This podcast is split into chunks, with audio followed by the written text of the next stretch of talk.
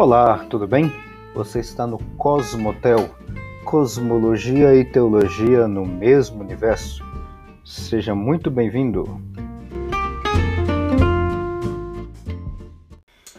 Olá, tudo bem? Paz do Senhor para todos. Bom, meu nome é Alexandre e a gente vai continuar a nossa conversa no capítulo 2 de Gênesis, que é o que a gente está vendo. E nos episódios anteriores a gente falou um pouquinho. Aliás, no episódio anterior, mais especificamente, a gente falou que esse capítulo 2, do versículo 4 até o finalzinho dele, até o final dele, o versículo 25, uh, ele pode estar inserido numa narrativa, ou essa narrativa está inserido dentro de uma outra narrativa, se a gente fosse colocar isso de forma uh, histórica, né, vamos colocar assim, ou dentro de uma estrutura literária melhor encaixado dentro do sexto dia da criação, que está lá no capítulo primeiro. Né? Então a gente tratou uh, alguns detalhes com relação a isso e hoje eu quero, nesse episódio agora, eu quero tratar contigo uh, alguns detalhes bastante interessantes com relação uh, da forma como a gente observa esse texto e a forma como os povos antigos observavam esse texto. O que, que eu estou falando de povos antigos? Né? Os povos que estão ali ao redor de, de Israel, né? que a gente chama de Antigo Oriente Próximo. Tá? Uh, mas antes de adentrar, é, porque eu, eu, eu, ainda quero fazer, talvez vai dar mais do que um episódio, talvez dê até mais de um, dois, três episódios, talvez, que são as narrativas como a gente está tratando aqui no capítulo 2 sobre a questão da formação do homem, as narrativas não bíblicas sobre a formação do homem, para ver uma certa e a gente vai acabar observando uma certa semelhança literária. Já vou adiantar que ninguém copiou nada de ninguém. A Bíblia não foi copiada de lugar algum e, e esses outros textos que nós temos não foram copiados da Bíblia, tá? Então tem uma certa semelhança, mas ninguém copiou de ninguém, tá? Já vou adiantar esse detalhe. Então tem várias obras, uh, por exemplo, uh, Atrahasis, Enoma Elish, Gilgamesh, se bem que Gilgamesh não é bem formação do homem, mas é um, um texto interessante. Gilgamesh é, é um texto, um épico que a gente chama, né? Uh, que vai falar um pouquinho mais sobre a questão do, do, do dilúvio, talvez um pouquinho pós-dilúvio, né? Mas se a gente continuar aí com outras séries aí, até com relação à questão de dilúvio, a gente vai falar sim também do, do, do, é, do Gilgamesh, tá? Então a gente tem essas outras narrativas que não são bíblicas, mais antigas inclusive do que o texto bíblico, e que vai tratar com relação à formação do homem. Tem algumas, não todas, só tem algumas narrativas dessas, por exemplo, como Enuma Elish, uh, Atrahasis, uh, Enki e Nimar e outras mais. Mas isso aí eu quero tratar com você futuramente, até te explicar direitinho o que, que são essas, essas narrativas e tudo mais. Tá? Até para fazer um determinado link, por quê? Porque para a gente entender esse texto que nós estamos trabalhando aqui, Gênesis capítulo 2, a gente precisa entender o contexto onde ele foi escrito, né? Como eu já falei aqui, a gente precisa entender, a, ou a gente precisa fazer uma boa exegese. O que é exegese? A gente vê o texto dentro do seu contexto original, não aquilo que eu quero fazer. Aquilo que eu quero fazer, aquilo que eu quero interpretar, se, chama exegese. Eu pegar o texto e ver o que eu quiser dentro do texto. Não, isso aí não existe. Exegese é eu ver o texto dentro do seu contexto original. Eu entender o texto dentro do seu original, tá? E é isso que a gente está tentando fazer aqui. E para esse tipo de tarefa, né, a gente precisa olhar o contexto, onde é que ele foi escrito, essas coisas todas. Bom, uh, continuando então, que é isso que a gente vai fazer aqui, eu queria chamar a sua atenção dentro de Gênesis capítulo 2, a gente já falou um pouquinho aí do da questão de onde é que ele está inserido, né? Está inserido mais ou menos ali no dia, dia 6 da criação, se a gente colocar isso dentro da narrativa mas eu queria chamar sua atenção para o verso 7, que a gente vai começar a adentrar assim mesmo para valer dentro do, da formação do homem, como é narrado no texto bíblico. Dá uma olhada no versículo 7, na sua Bíblia mesmo em português. E formou o Senhor Deus o homem do pó da terra, e soprou em suas narinas o fôlego da vida, e o homem foi feito alma vivente, tá? Tem um monte de detalhes, só desse versículo aqui tem um monte de detalhes, mas eu queria uh, começar chamando a sua atenção pelo seguinte: tem uma, uma, bom, você deve conhecer, eu já, eu já citei ela aqui, eu vou deixar inclusive na, nos comentários aí a, a, a listado. Você, você sabe muito bem que a Torá é aqueles cinco primeiros livros da Bíblia, né? Que são escritos em hebraico, né? Todo o Antigo Testamento é, é, escrito em hebraico.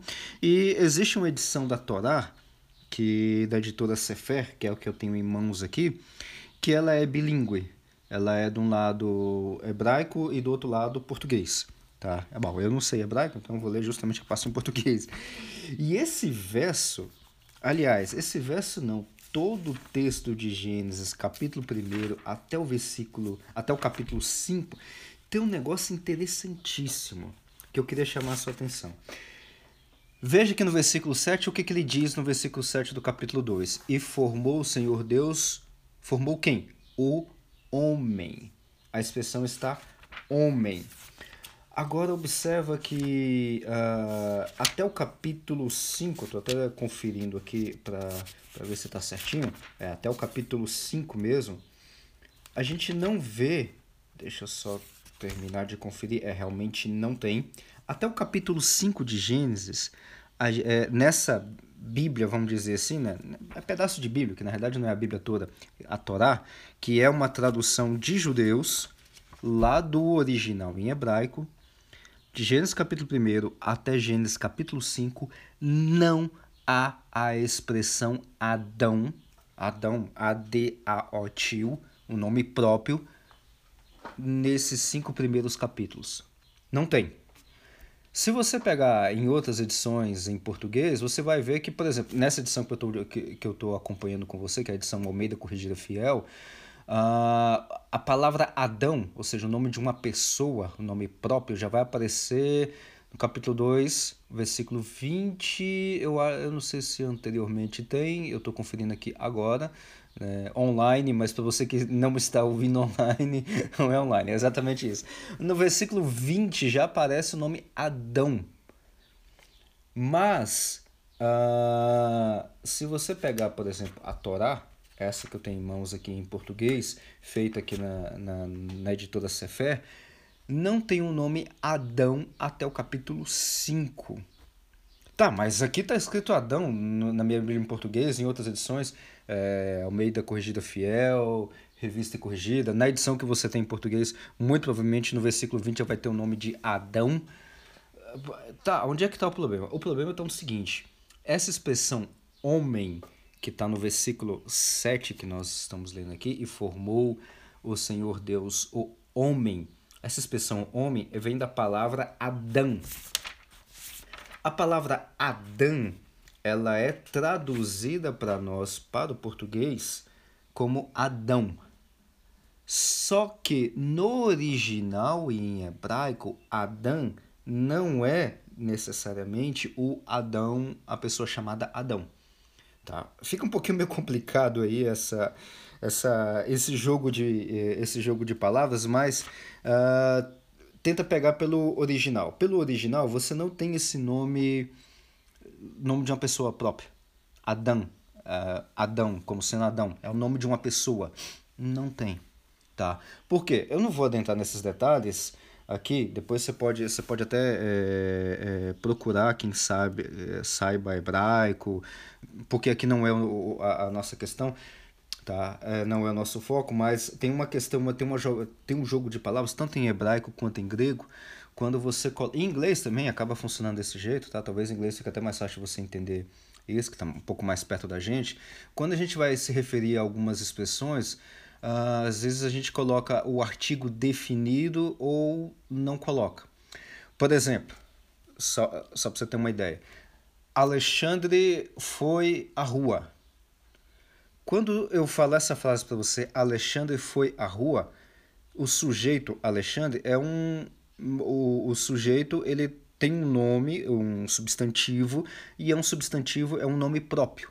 Alexandre com letra maiúscula. Então está se referindo a uma pessoa especificamente com o nome Alexandre. Então tá fácil de definir. Eu não preciso colocar o Alexandre, se bem que em português a gente coloca e tal, mas não é necessário. Alexandre foi à rua, ou está na rua, ou Alexandre saiu. Você sabe perfeitamente, olhando o contexto do texto, você sabe quem é Alexandre. Tá? Agora, se eu coloco para você uh, é, um apelido que eu tinha, né? Um, um, um, alguns apelidos que eu, que, eu, que, eu, que eu tinha, por exemplo, Asfer é, foi na academia. Quem é Asfer? Asfer é um apelido, né? Na, na, no, no serviço onde eu trabalhava, as pessoas me conheciam como Asfer. Agora, se eu estou em qualquer outro lugar e um colega meu que trabalhou comigo me chama de Asfer, hum, você, por exemplo, talvez você não saiba quem é Asfer. Aí tem que colocar, tem que descrever. Às vezes tem um, uma pessoa ou, ou é, com nome próprio chamado Asfer, ou pode ter uma outra pessoa com outro apelido chamado Asfer. Então, para você é, definir quem é esse Asfer, você tem que colocar, às vezes, o artigo uh, o Asfer, aquele lá que trabalhou em tal lugar. Aí está definido. Isso em português. Funciona também algo semelhante em hebraico, em grego e em inglês. Às vezes você coloca o artigo ou não coloca o artigo, a depender do contexto, quando você quer definir, por isso se chama artigo definido, tá? Quando a gente vai para o hebraico, aqui do texto de Gênesis, capítulo 2, por exemplo, uh, essa expressão Adão, que vai do capítulo 1 até o capítulo 5, não está direcionado ou não significa uma pessoa. Por quê? Porque falta essa definição do nome. Então a gente traduziu o termo Adão em hebraico para Adão, o nome próprio de uma pessoa, a depender do contexto, muda completamente o sentido. Tá? E às vezes não é o que o texto quer dizer, se a gente for pegar lá, literalmente, lá no, no original. Por exemplo, no versículo. Ah, nesse que a gente está olhando, eu estou olhando aqui justamente na Torá, na Torá é, vai dizer o, e formou o eterno Deus ao homem, e aí entre, entre colchetes está escrito Adão. Quando aparecem essas expressões entre colchetes, significa que não está no original, né? É, é alguma explicação. E aí tem essa expressão Adão, pó da terra. O pó da terra não está em colchete, mas é como se fosse uma tradução do Adão, lá do original.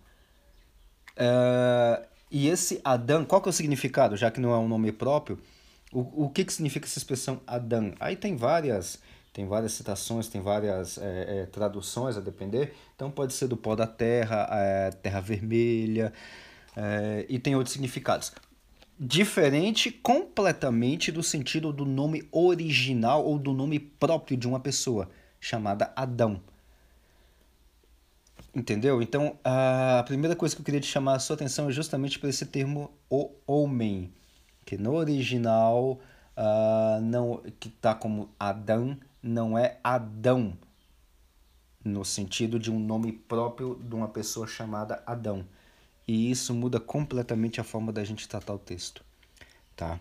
Uh, bom, é, o que eu tinha preparado para hoje é, é, esse, é esse primeiro termo. No, no próximo episódio a gente vai continuar falando do versículo 7 ainda, porque eu quero trazer um outro detalhe bastante interessante ainda do verso 7. Até mais.